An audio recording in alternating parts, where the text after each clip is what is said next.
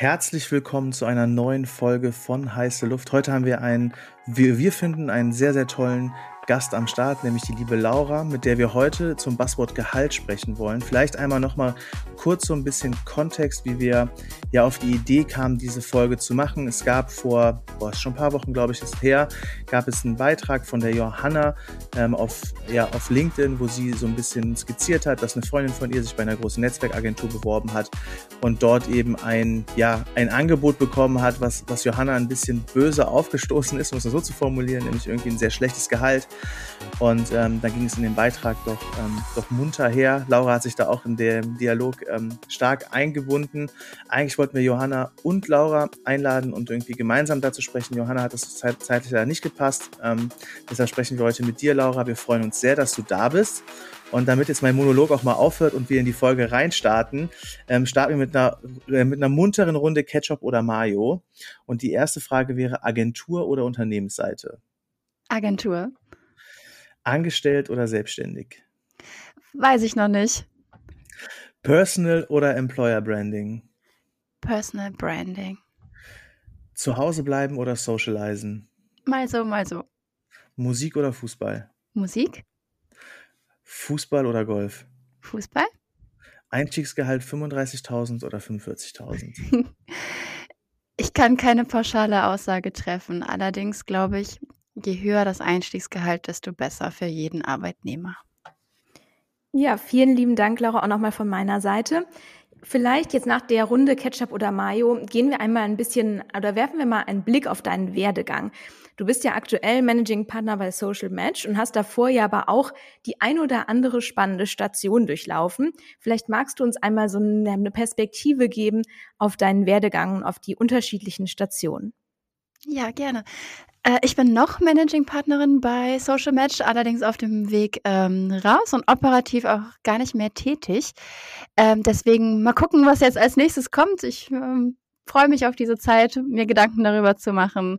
Ähm, und ja, ich bin gespannt.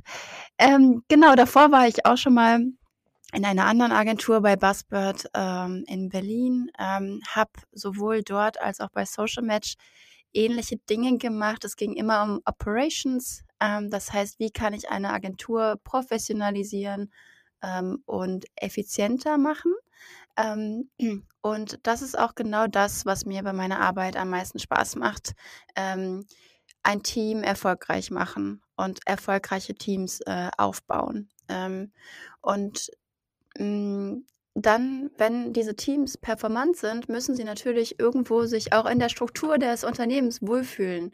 Und da kommt so die zweite Säule rein, die mir sehr viel Spaß macht, ähm, die Organisationsentwicklung. Ähm, weil es geht nicht nur um performante Teams, sondern auch um perform performante Organisationen. Ähm, und dann sind wir ganz tief in der Personalentwicklung, ähm, im Strukturieren von Unternehmen und natürlich ganz tief im Culture-Bereich. Ähm, weil nur wenn die Kultur eine angenehme ist, bleibe ich auch gerne.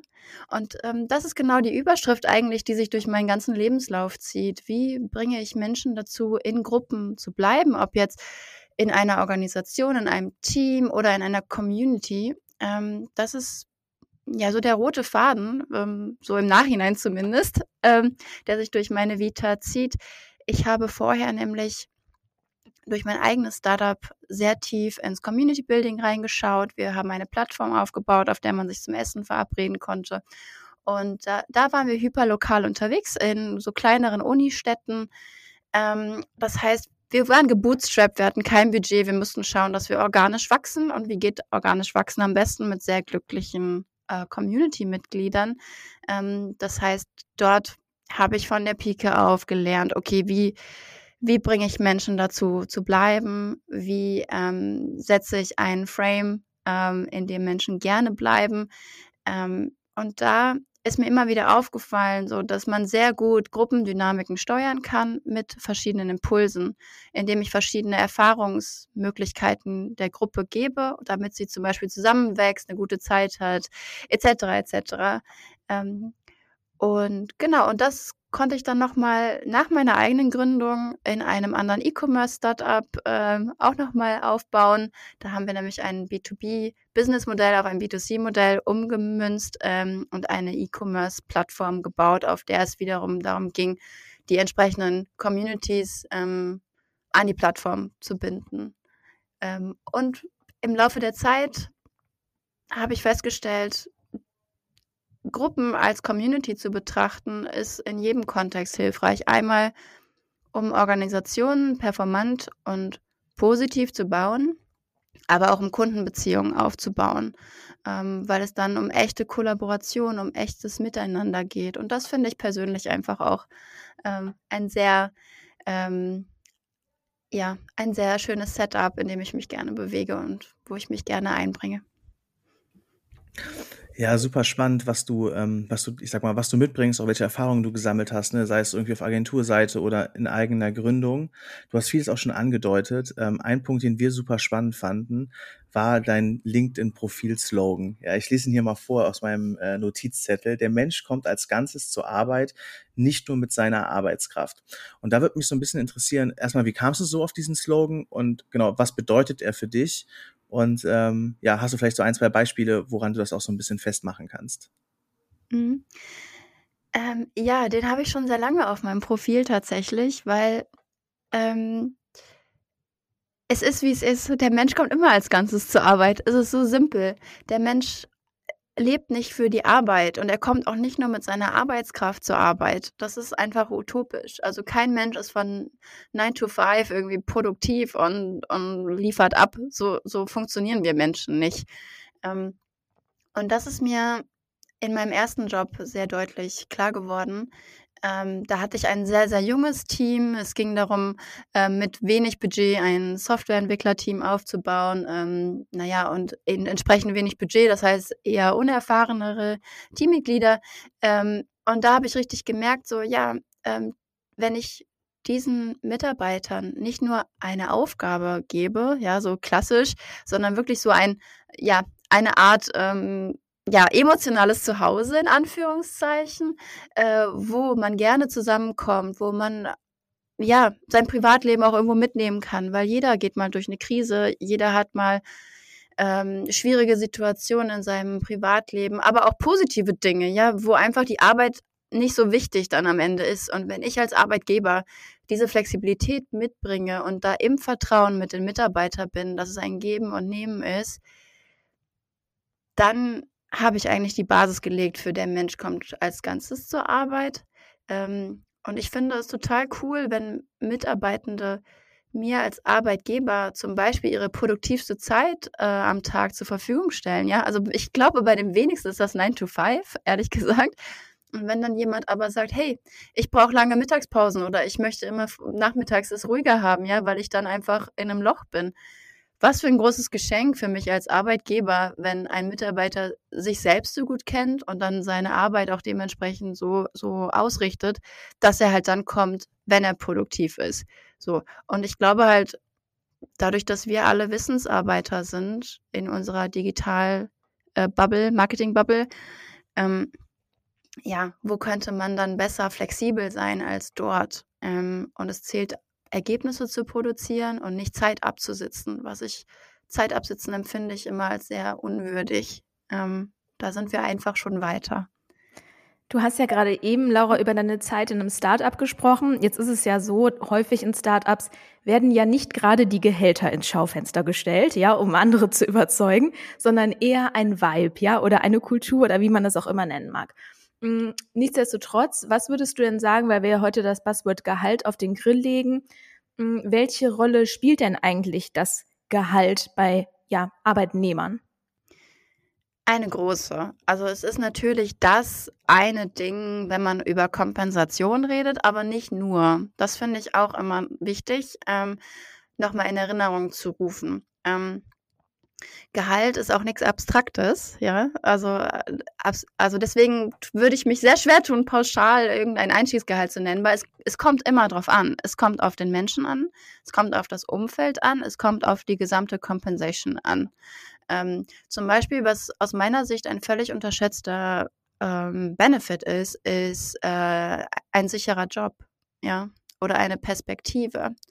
Ähm, das heißt, das ist jetzt keine Rechtfertigung für schlechte Gehälter, ja, das meine ich damit auch nicht, weil Gehalt ist unsere Grundlage für ein finanziell stabiles Leben. So, das heißt, na klar, muss es, ähm, muss es auch zu den Lebensumständen der Person passen.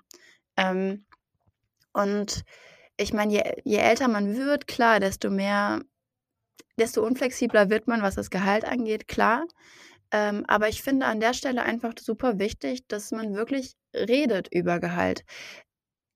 Ich frage mich immer, wie viele Menschen verbringen ausschließlich die letzten zehn Minuten eines Bewerbungsgespräches über das Thema Gehalt, ja, oder im Feedbackgespräch. Wenn es hochkommt, wird vielleicht fünf Minuten über das Gehalt gesprochen. Ich frage mich immer, warum. Ähm, das macht nämlich aus meiner Sicht keinen Sinn, weil ich glaube, wenn wir es schaffen, Arbeitnehmer und Arbeitgeber Ziele in Einklang zu bringen, und es ist definitiv nicht im Einklang, wenn der Mitarbeiter einfach super viel Geld verdienen möchte und der Arbeitnehmer einfach Leistungen so günstig wie möglich einkaufen will, klar, da, die beiden kommen nicht zusammen, ja. Ähm, aber ich glaube, in ganz vielen Fällen und je mehr New Work und Selbstverwirklichung etc. auch am Arbeitsplatz ähm, ja jetzt jetzt immer mehr kommt, ich glaube, je, dann ist es auch viel mehr möglich, weil was haben denn beide gemeinsam? Sie wollen beide, dass eine langfristige Beziehung aufbauen, die halt ertragreich ist, so am Ende, ja. Und das ist doch die perfekte Chance, wirklich mit der Synergie in diesen Dialog zu gehen und wirklich offen über Compensation zu reden. Also über alle Benefits, über alle Gehaltsranges, Möglichkeiten, über Talente, Perspektiven, über Weiterbildung und, und, und, und, und. Es gibt so viele Faktoren. Und wann fangen wir denn endlich mal an, darüber wirklich zu reden? Das finde ich total spannend, ehrlicherweise, weil du sagst auch diese Compensations. Ich frage mich immer, was wird am Ende wirklich als eine ehrliche, gute Compensation wahrgenommen werden? Ne? Also zum Beispiel, ähm, wenn ich jetzt mal ein Beispiel machen würde, das Beispiel Weiterbildung. Sage ich ganz ehrlich, ne? Weiterbildung würde ich zum Beispiel als eigene Pflicht sehen des, also derjenigen, des, also des Arbeitnehmers, weil am Ende des Tages, so hat er ja auch selber was davon, wenn er sich irgendwie mit guten Podcasts beschäftigt, auf Konferenzen geht, sich mit anderen austauscht oder so. Wenn mir jetzt, keine Ahnung, einer irgend so ein komisches Projektmanagement-Zertifikat anbieten würde als Arbeitgebersicht, wäre es für mich zum Beispiel keine wertige irgendwie Compensation. Deshalb frage ich mich am Ende, was sind eigentlich wirkliche Benefits, die ein Arbeitgeber anbieten, also anbieten kann? Ist es der Ob Obstkorb? Nein. Ist es irgendwie, ähm, weiß nicht, Remote Work vielleicht so, ne? Ist es Weiterbildung für mich zum Beispiel nicht? Für andere kann ich mir schon vorstellen, dass es dann eine, ein Asset hat oder ein berufsbegleitendes weiterbildendes Studium oder so, ne? Also ich frage mich, was sind wirklich äh, Kompensationen, die am Ende in Anführungszeichen ein geringeres Gehalt rechtfertigen könnten? Hast du da eine Idee. So, also wie gesagt, das wäre so meine Sicht gerade. Weiß nicht, Steffi, Laura, gib mal eure, eure Gedanken dazu. Ja, ich finde das ein, ein, auch einen sehr ähm, interessanten Aspekt. Und ich glaube auch, ich meine, Laura, du hast es ja eben schon angesprochen, dass es sehr individuell ist, ne? Weil für jeden halt irgendwie der Benefit ein anderer ist oder der Schwerpunkt auch woanders liegt. Es kommt ja, finde ich, in Teilen zumindest auch drauf an, was man macht. Ne? Also ich jetzt mal, ich sag gib mal ein Beispiel Projektmanagement. Natürlich gibt es da auch Neuerungen und neue Entwicklungen, aber jetzt glaube ich nicht in der gleichen Frequenz, wie man jetzt im Social Media Bereich ist. Das heißt, da ist vielleicht der Drang eher nach Weiterbildung höher als jetzt bei einem Projektmanager. Aber nur so als, als These in den Raum gestellt. Hm, was ich mich eben gefragt habe, Laura, weil du ja, wie gesagt, auch gesagt hast, wie individuell das Ganze ist. Es gibt ja auch in einigen Unternehmen, mittlerweile glaube ich immer mehr Unternehmen, ja auch Kategorien in Sachen Gehalt. Ne? Also dass alle Junioren zum Beispiel das gleiche Gehalt bekommen oder alle Mid-Levels oder alle Seniors. Niklas und ich finden das ganz schwierig, weil ja dann zwei Personen ähm, die vielleicht einen ja, einen sehr unterschiedlichen Ausmaß delivern, vielleicht trotzdem den gleichen Titel haben, warum auch immer, und damit dann auch das gleiche Gehalt bekommen. Was unserer Meinung nach, Niklas, berichtige mich, wenn du es anders siehst, denjenigen sehr motivieren, der halt deutlich besser performt. Vielleicht kannst du da zuzüglich zu Niklas äh, Kommentar eben auch nochmal deine Sicht äußern. Ähm, ja, Genau, das kommt mir irgendwie kon kontraintuitiv vor. Wir leben in einer Welt, ähm, die immer individueller wird, aber wir machen dann bei bei Titeln, bei Job Descriptions, bei Gehältern gehen wir wieder in die Vereinheitlichung. So, das, das verstehe ich erstmal nicht.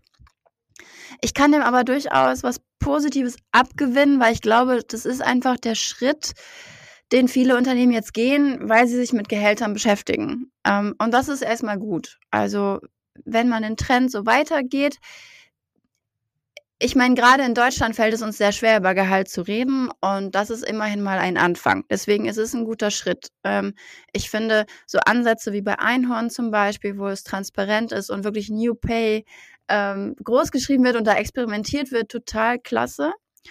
Allerdings die meisten deutschen mittelständischen Unternehmen sind noch nicht so weit, ähm, dass sie das äh, direkt äh, übernehmen könnten, wie Einhorn es macht. Also wer interessiert ist, Einhorn berichtet auch auf ihrem Blog darüber, sehr, sehr spannend.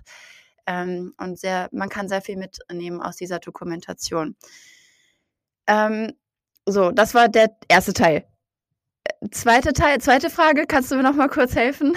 Das war mein Part, genau. Also da ähm, ging es nochmal so ein bisschen darum, was halt wirkliche Kompensationen sind. Ne? Klar ist das, glaube ich, auch individuell. Ne? Also klar, für den einen ist vielleicht das Projektmanagement, weiß nicht, Prince 2 Foundation Zertifikat irgendwie ein irgendwie ein Asset, so was dann irgendwie on top gelegt werden kann, so, ne? Aber für andere vielleicht nicht. Aber glaubst du, gibt es so Evergreens, die wirklich als ähm, ja als eine wertige Kompensation wahrgenommen werden und dann vielleicht auch ein schlechteres Gehalt rechtfertigen? Ähm, ja, okay, danke dir.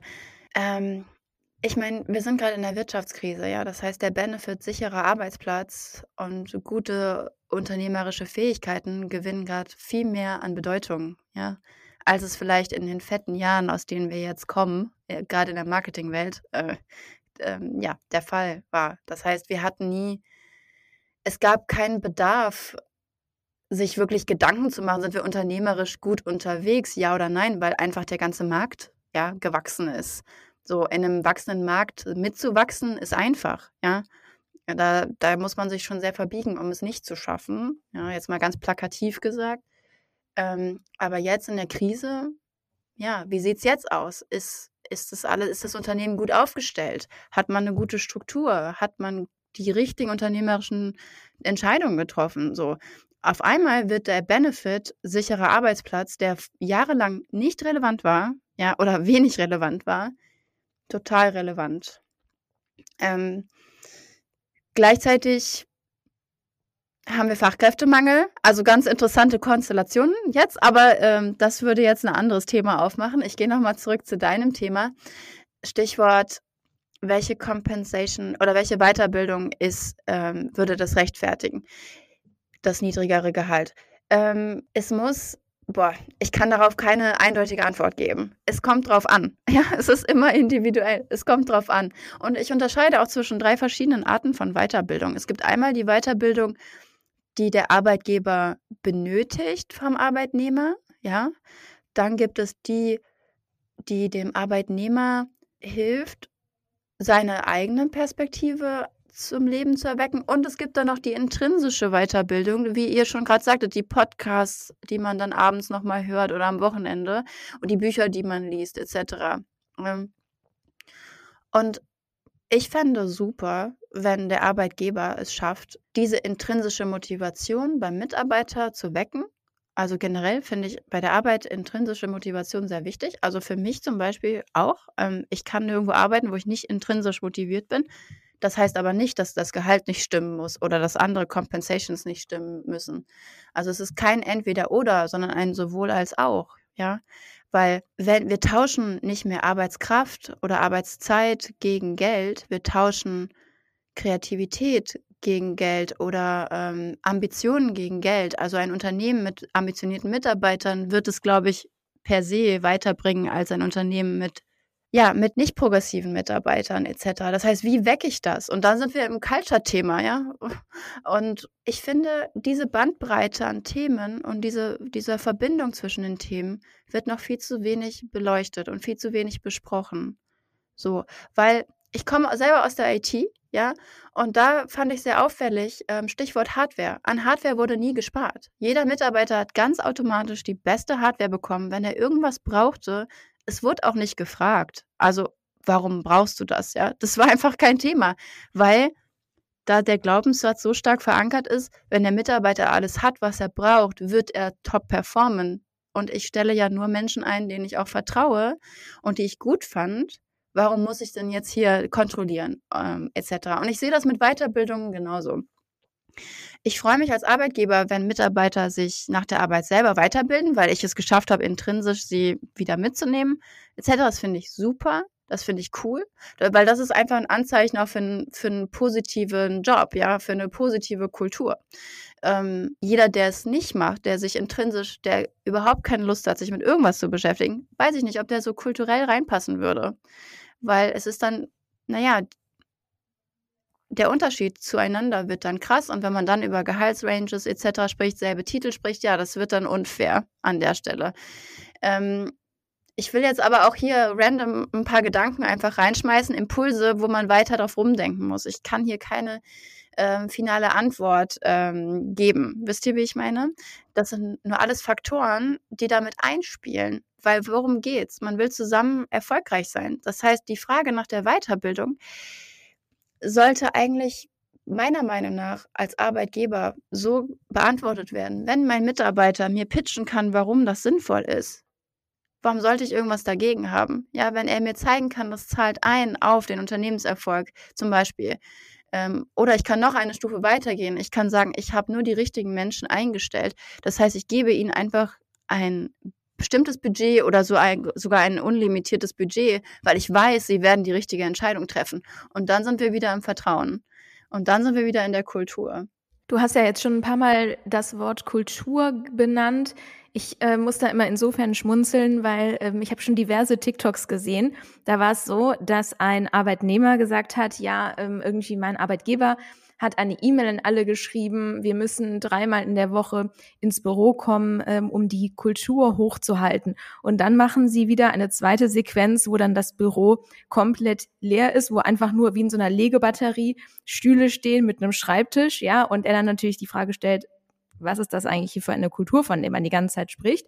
Und auch ich tue mich damit echt schwer, weil ich echt mh, hm, wenig Unternehmen gesehen habe, bei denen ich sagen würde, da gibt es überhaupt eine Kultur in dem Sinne. Ne? Vielleicht kannst du ja nochmal, weil ich das äh, extrem interessant finde, so ein paar Einblicke darin geben, wie sich denn eine Kultur dahingehend überhaupt zeigt. Ja, also erstmal, jedes Unternehmen hat eine Kultur. Die Frage ist nur, ob sie sinnstiftend oder gewinnbringend ist ähm, für das, was man mit dem Unternehmen vorhat. Ja, das, das finde ich auch, das finde ich auch sehr schade. Ich beobachte das auch, ähm, dass ähm, einige ähm, Managements ähm, da Regeln bauen wollen, statt über Kultur etwas zu lösen. Es wäre doch viel schöner, wenn ich das Büro zu so einem geilen Ort mache, wo einfach die Leute gerne hinkommen, ja, ähm, weil sie sehen, dass es einfach und das ist unbestritten. Also das Büro hat Vorteile, ja. Also ich glaube, richtig, richtige Brainstormings, richtige Kreativ-Sessions, richtige ähm, ja, Kick-Off-Meetings etc. Ich glaube, das ist, sind gute Gelegenheiten, sich im Büro zu treffen. Genauso wie Feedbackgespräche, Krisengespräche, Mediationen, Coachings. Ich glaube, das sind auch Dinge, die man besser face-to-face -face macht. Ich sage nicht, dass sie nicht remote auch gehen, aber ich glaube, das wären so Momente, wo ich zum Beispiel lieber ins Büro gehen würde. Ich möchte den anderen sehen, ich möchte den anderen erleben, ich möchte äh, mehr als nur die Tonspur oder den Ausschnitt vom Video sehen, damit ich mehr ein Gespür für den anderen habe und auch ähm, klar unsere zwischenmenschliche Beziehung irgendwie noch mehr aufbauen kann. Ähm, aber Remote hat genauso Vorteile. Und warum nehmen wir nicht das Beste aus beidem? Also das, warum müssen wir jetzt wieder ganz oldschool Regeln einführen? Warum müssen wir jetzt sagen, ähm, jeden Montag kommt Mitarbeiter XY ins Büro? So, da, da entsteht meiner Meinung nach nicht so viel, wie wenn man einfach sagt, hey, wir gehen gerne ins Büro, und wenn, das, wenn wir das Büro brauchen, ist es für uns da sozusagen. Ähm, das heißt, wie shiften sich auch jetzt die Büros? Weil diese Legebatterien, wie du sie gerade benannt hast, das braucht kein Mensch mehr. Ja, mittlerweile haben fast alle sich einen Homeoffice-Arbeitsplatz eingerichtet, ja, der gut ist, gut funktioniert. Ähm, ja, aber wie gestalten wir das Büro jetzt um? Ja, wird es ein, ja, so eine Art weiß ich nicht, so eine Art Business Club sozusagen, Kreativspace, ein, ein, eine Meeting Area, ein Spiel, ein, ein Spielplatz an Möglichkeiten etc. Das finde ich total spannend und erste Unternehmen beschäftigen sich ja auch jetzt schon damit. Wie wird der urbane Raum sich ändern, inklusive der Büros, wenn jetzt nicht mehr so viel Office Space gebraucht wird, wo halt wirklich alle wie in Legebatterien ähm, in Reihe und Glied äh, sitzen und äh, stillschweigend ihre Arbeit tun und dann nicht miteinander reden dann nach Hause gehen. So. Hm. Ich finde das total spannend. Ich war, ich muss so ein bisschen das umschreiben, weil ich jetzt auch nicht sagen will, wer das ist. Also zwei Freunde von mir haben, glaube ich, eine sehr gut, gute Agentur mit so knapp 70 Mitarbeitern aufgebaut. Ich war vor drei, vier Wochen in Berlin zu denen, bei denen im Büro und da saß halt einfach die beiden plus eine Mitarbeiterin und die haben halt vor, weiß ich nicht, vom halben Jahr auch ein größeres, wunderschönes Büro in Prenzlauer Berg, ne, Tip-Top Area, wirklich wunderschönes, wunderschönes Büro am Start und alles. Und ähm, die haben halt das gleiche Problem. Ne? Also seit Corona kommt halt einfach de facto keiner mehr ins Büro. Also es ist halt wirklich nur, wenn sie wirklich müssen und es halt irgendwie terminlich, ne, wie jetzt du meinst, Personalgespräch oder ein Kunde ist vor Ort und man trifft sich halt gemeinsam zu dem zu Meeting oder so. Sie haben wirklich ein richtiges Problem gerade. Ne? Und was die halt auch so ein bisschen schildern ist, das Problem ist ja auch, dass die Mietverträge im B2B-Bereich sehr lange Mindestlaufzeiten haben. Also die haben jetzt vor kurzem halt das neue, in das neue Büro gezogen, da läuft der Vertrag irgendwie zwei Jahre, ne? Und die haben jetzt halt, ne, in so, die haben eben über Wirtschaftskrise auch ein bisschen gesprochen, etc. pp. Also haben wirklich ein sehr schönes Büro, da auch rein investiert. Ich war auch drin, ne? Ich, wenn ich in Berlin bin, gehe ich öfters mal vorbei, weil da sind genug Schreibtische frei. Das kann ich ja jetzt so aus erster Hand berichten. Und äh, wenn du die auch kennenlernst und so, ist super Culture in der Company, wirklich alles tippitoppi, würde ich sagen aber trotzdem schaffen sie es nicht. Und die könnten da auch einen Bällebad reinstellen, sage ich mal, ne? Und die könnten das wirklich perfekt machen. Die Leute würden nicht ins Büro kommen, einfach. Ne? Und was da auch so ein bisschen der Punkt war, wo wir halt viel drüber gesprochen haben, ist, weil ich das so gesehen habe, meinte so, ey, es ist so schade, ihr habt, meinst du, ich bin so stolz auf euch, was ihr geschafft habt, weil ich habe so die Evolutions, Evolution der Büros von denen mitbekommen, irgendwie angefangen auf der Torstraße gefühlt, in so einem, äh, weiß nicht, einem Einzel ehemaligen Einzelhandel mit fünf Leuten sitzend und heute irgendwie was aufgebaut mit 70, ähm, 70 Mitarbeitern Mitarbeitern irgendwie richtig in ihrem Bereich übertriebens Leading in Deutschland so, ne? Und jetzt irgendwie krasses Büro so und die beiden sitzen da irgendwie so zwei trostlose Tomaten alleine in ihrem Büro und ähm, beschreiben mir halt auch so ein bisschen Situation. Das ist dann auch so ein Punkt, den ich da nochmal reinbringen wollen würde, ist, dass tatsächlich ähm, dieses Thema Performance an Anwesenheit ein Stück weit auch geknüpft ist. Ne? Und sie haben halt so ein bisschen darüber geschildert, dass ähm, sie haben das so ein bisschen, ähm, der eine ist auch Papa und so, der hat gesagt, das ist wie mein Sohn, der versucht an der Quengelkasse mal zwei Snickers zu bekommen und nicht nur eins, ja. Und so ist es zu Hause, dass dann die Mittagspause statt einer halben Stunde vielleicht mal eine Stunde, anderthalb, zwei, werden nicht erreicht und so. Und da ging halt so ein bisschen das Thema einher, so einerseits geilen Ort zu schaffen, ne, die Leute anzureizen, aber tatsächlich bei dem einen oder anderen auch das Thema Performance echt nachgelassen hat. So, das einfach nur mal so geschildert. Obwohl ich mich da ja immer frage, ne, weil ich meine, das ist ja irgendwie mittlerweile fühlt sich ja schon fast an wie so ein alter Schuh, ne, diese Diskussion. Ähm, Voll. Und ja.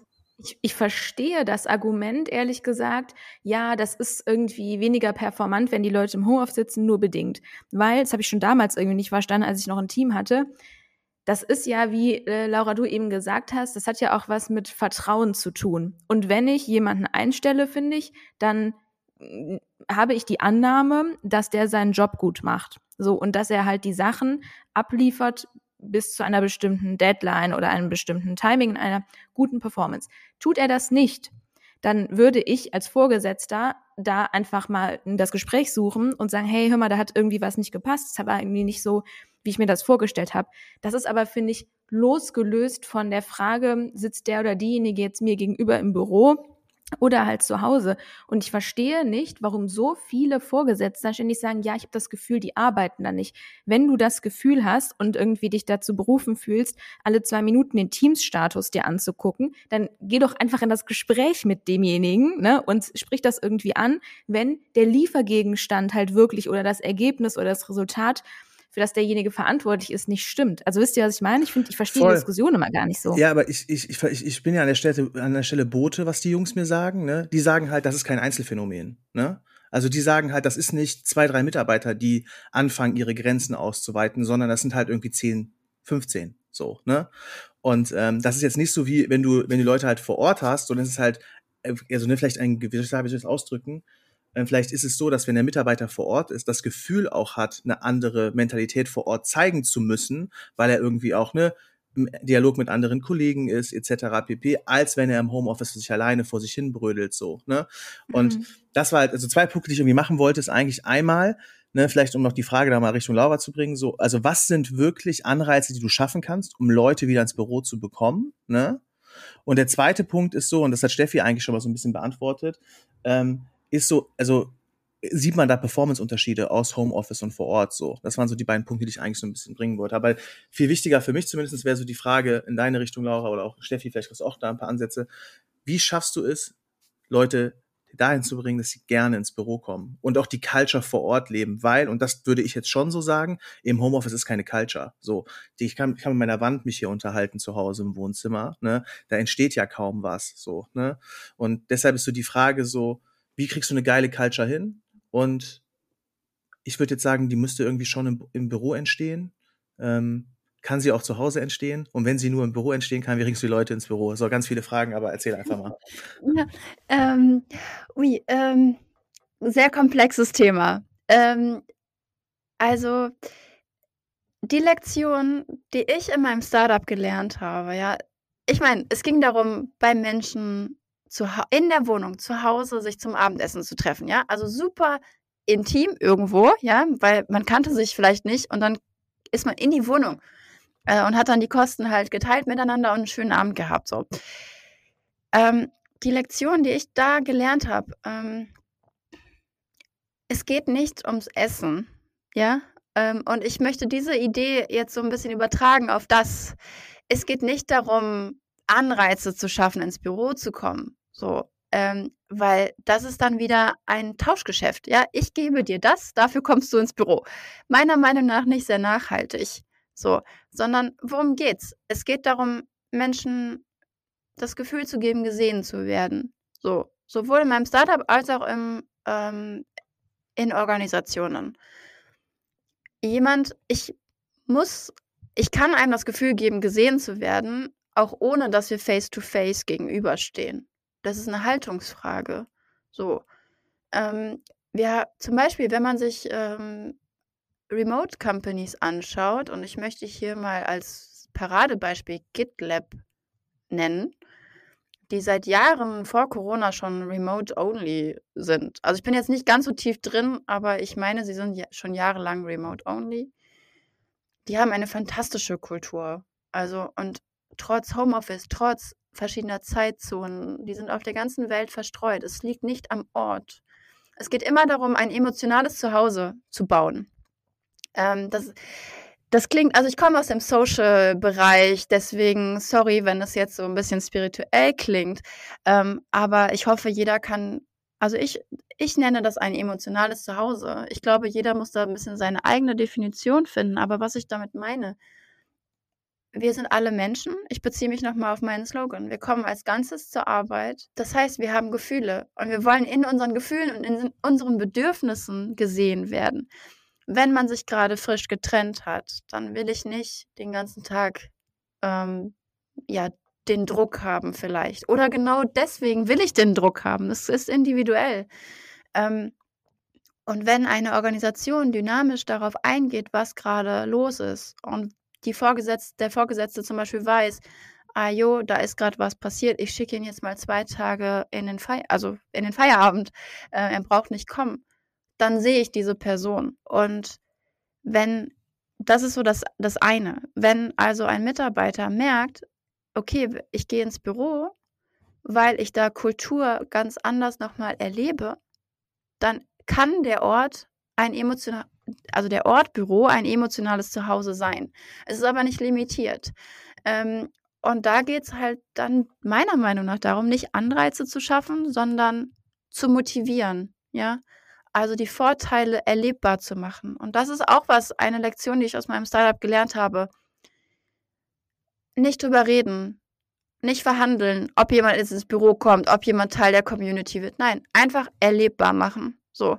Ähm, und da muss man halt kreativ sein. So, die einen machen total krasse Team-Events und holen so die Leute ins Büro, ja.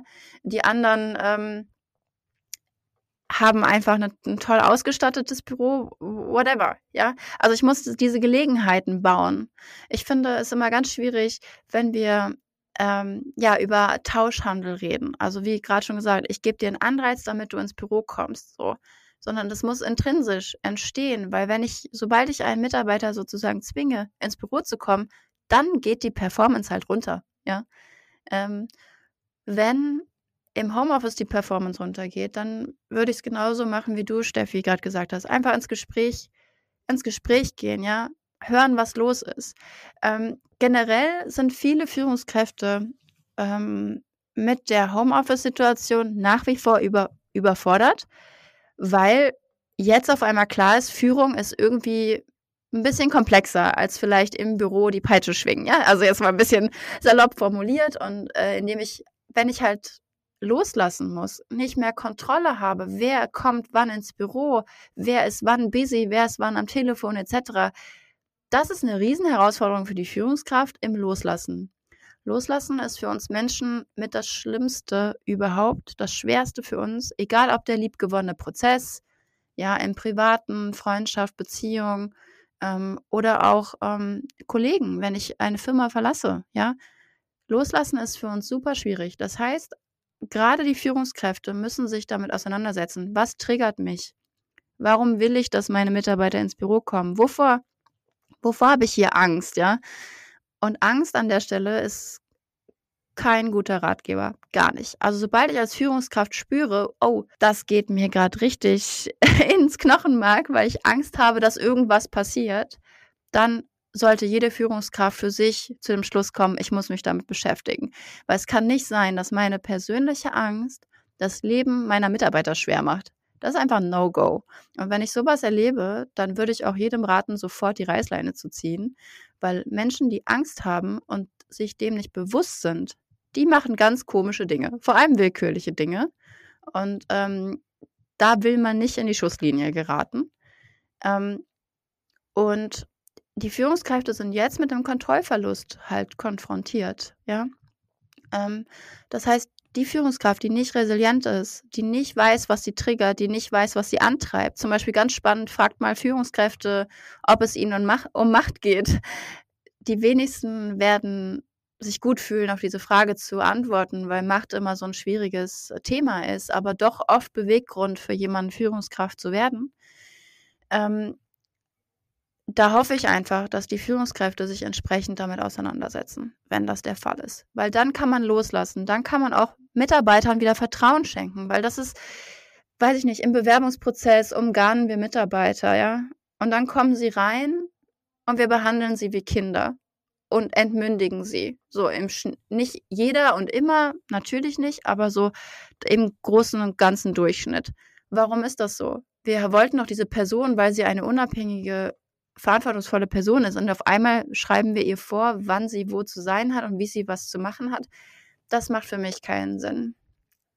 Ja, ich glaube, ein Ding, was mir da immer total in den Kopf kommt, es gibt ja manchmal den Fall, dass die Person, der man eine bestimmte Aufgabe gegeben hat, nicht delivert. Ist einfach so, egal wer jetzt daran Schuld hat. Und ich finde, was in Deutschland, insbesondere finde ich in Deutschland, das ist schon ein deutsches Phänomen, dann ist Feedback ganz schwierig. Ne? Also ich habe in vielen Unternehmen bislang erlebt, dass Feedback zum einen immer direkt negativ heißt, ne? dass man nicht auch, also Lob finde ich ist eh in Deutschland echt ein ganz rares Gut, ja. Aber dass man auch nicht einfach, und das nicht jetzt nur in den Feedbackgesprächen, die alle drei oder sechs oder sogar nur zwölf Monate stattfinden, sondern einfach häufiger auch in diesen Austausch geht, hat mir das irgendwie gefallen, was du gemacht hast, ne? Oder was hat mich daran gestört? Das ist irgendwie nur ganz selten in, den Unter in der Unternehmenskultur mit drin, was ich aber total schade finde, weil dann, finde ich, kommt man relativ schnell und insbesondere in den, um nochmal den Bogen zum Buzzword Gehalt zu spannen, dann kommt man irgendwie schnell dahin, dass man irgendwie nach sechs Monaten dann mit Feedback um die Ecke kommt, weswegen derjenige eben nicht das Gehalt bekommt, was er oder sie sich vorstellt und dann aber zu Recht bei dem Arbeitnehmer das Fragezeichen irgendwie existiert, warum hast du mir das nicht vorher gesagt, sodass ich da auch an mir arbeiten konnte. Ne? Also ich finde, diese Art von Feedback-Kultur, die geht irgendwie ganz, ganz vielen ab, was ich ähm, total schade finde. Du hast eben, finde ich, einen super spannenden Punkt ähm, genannt und das ist diese Verregelung. Ne? Ich glaube, das ist für viele ähm, Unternehmen häufig wie so eine Leitplanke, an der sie sich dann festhalten, um irgendwie das Gefühl zu haben, die Situation zu beherrschen oder kontrollieren zu können. Hm.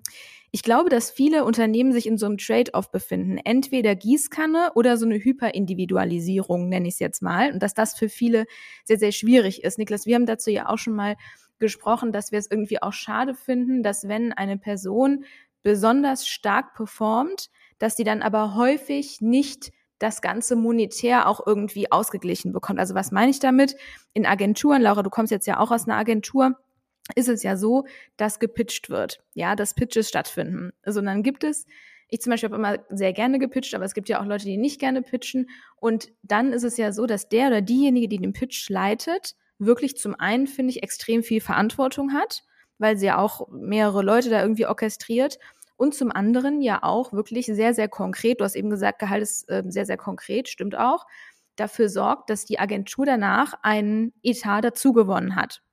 Und nichtsdestotrotz ist es ja so, dass die Person danach eigentlich komplett der Gelackmeierte ist, weil A, sie kriegt ja nicht mehr Geld als davor.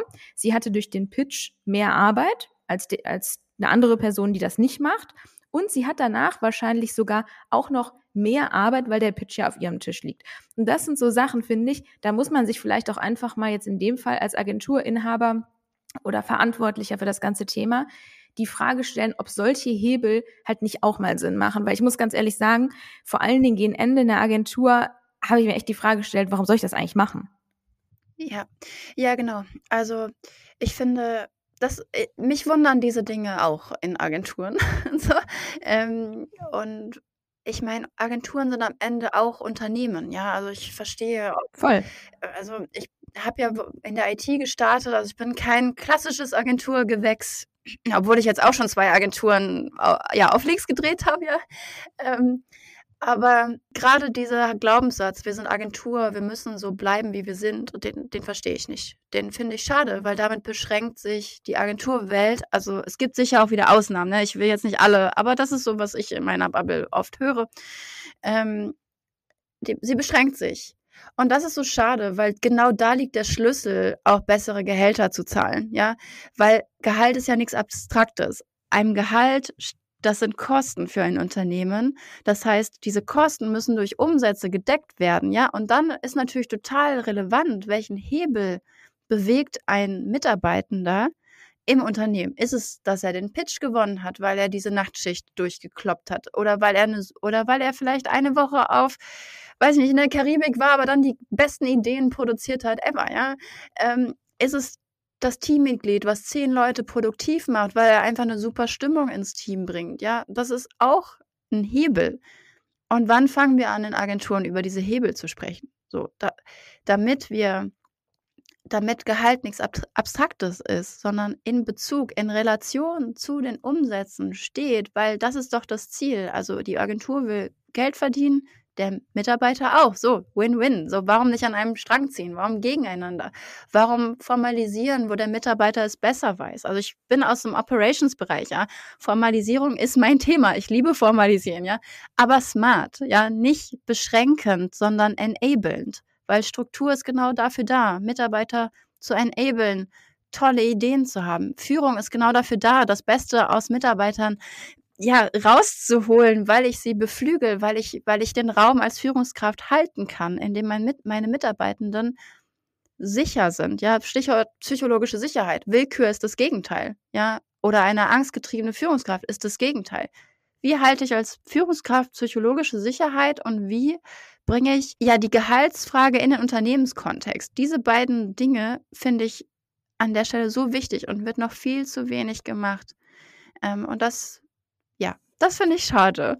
Ähm, wann gucken wir endlich die Mitarbeiter ganz individuell an und schauen, okay, was sind die Hard Skills, die Soft Skills, die emotionalen Skills, Resilienz, ja, zum Beispiel jetzt mit der Wirtschaftskrise kriegt Resilienz eine ganz andere Bedeutung.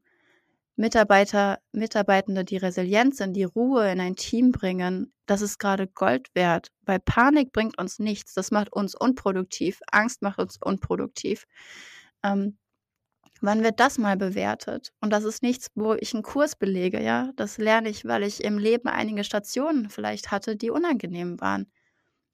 Und hier ist dann ein Anwendungsgebiet für diese Mitarbeiter. Ja. Vielleicht mal ich glaube, wir könnten noch zweieinhalb Stunden Minimum über das Thema, äh, über das Thema sprechen. Aber vielleicht schlagen wir jetzt einmal den Bogen zu jemandem, der das besonders gut deiner Meinung nach macht. Du hast ja eben schon mal Einhorn irgendwie in den Ring geworfen, aber wir fragen dich noch mal ganz konkret: Wer verdient denn deiner Meinung nach die Extrawurst in dem Bereich Gehalt? Ähm, ui. Ich will eine kleine, darf ich eine kleine Anekdote dazu erzählen? Ähm, und zwar, ich war gerade auf der Suche nach meinem zweiten Job. Also ist jetzt einige Jahre her ähm, und ich habe mich bei einer Unternehmensberatung für IT-Dienstleistungen beworben. 8000 äh, Mitarbeiter, also auch nichts ganz Kleines. Ähm, und ich hatte ein fantastisches Bewerbungsverfahren, wirklich. Also wir wussten, alle Seiten wussten nicht, wohin mit mir, aber irgendwie habe ich gepasst, ja, vom Skillset, vom Mindset. Irgendwie ja, unter der Prämisse bin ich den Bewerbungs ähm, das Bewerbungsverfahren durchlaufen. Ähm, und dann bin ich nach München gefahren und dort wollten wir dann konkret sprechen, okay, die haben zwei Vorschläge gemacht, zwei Fachbereiche könnten passen, einmal ein bisschen IT-lastiger, einmal ein bisschen Sales-lastiger, aber beides Beraterstellen. Und diese, die beiden Bereichsleiter, die waren beide vor Ort dann. Wir saßen irgendwie Stunden zusammen und haben überlegt, okay, was welche Job Description passt auf mich. Ähm, und dann hatten wir diese zwei Job Descriptions fertig und dann fragte einer der Bereichsleiter mich, was sind denn deine Gehaltsvorstellungen? Und naja, ich meine, wir alle wissen, IT wird gut bezahlt. Also ich ganz selbstbewusst, ja, im IT, äh, für das IT-Profil so und so viel und für Sales ein bisschen weniger, so und so viel. Und dann schaut er mich an und meint so, hä, das verstehe ich nicht. Du bist doch dieselbe Person, oder nicht? Warum willst du zwei verschiedene Gehälter? Du bringst doch bei beiden Jobs alle deine Erfahrungen mit, deine ganze Persönlichkeit, deine ganzen Werte, deine Haltung, dein Herz, dein Kopf. Warum zwei verschiedene Gehälter? Und ich dachte so, oh je, hab ich, was habe ich jetzt falsch gemacht? So, also ich war ja auch noch super jung. Ähm, und dann, ich weiß noch genau, er, er schaute mich an und fing an zu lächeln und nahm dann beide Papier, äh, Papiere zu sich und schrieb Zahlen drauf. Und dann faltet, äh, er gab mir beide Zettel wieder zurück, faltete sie und sagte zu mir, überleg dir das, lass den Tag Revue passieren, mach dir Gedanken. Ähm, ich freue mich von dir zu hören. Und ich war dann ein bisschen verdutzt, verdattert, irritiert, ja, und bin dann, bin dann raus. Ähm, und auf dem Flur habe ich mir die Zettel angeguckt.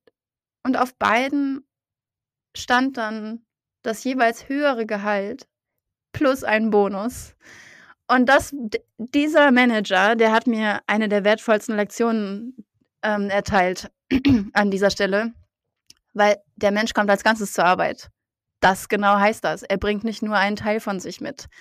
Und deswegen möchte ich an ihn ähm, auch diese, den Kudos hier aussprechen, weil er hat mich total in meiner Haltung auch total bestärkt ähm, und mich so vorangebracht und so einen Eindruck bei mir hinterlassen. Und ich wünsche mir, dass unsere Wirtschaft noch viele, viele solcher Manager ähm, produzieren und entwickeln wird. Ja, mega. Vielen lieben Dank. Ich finde, das ist eine sehr schöne Ehre an der Stelle.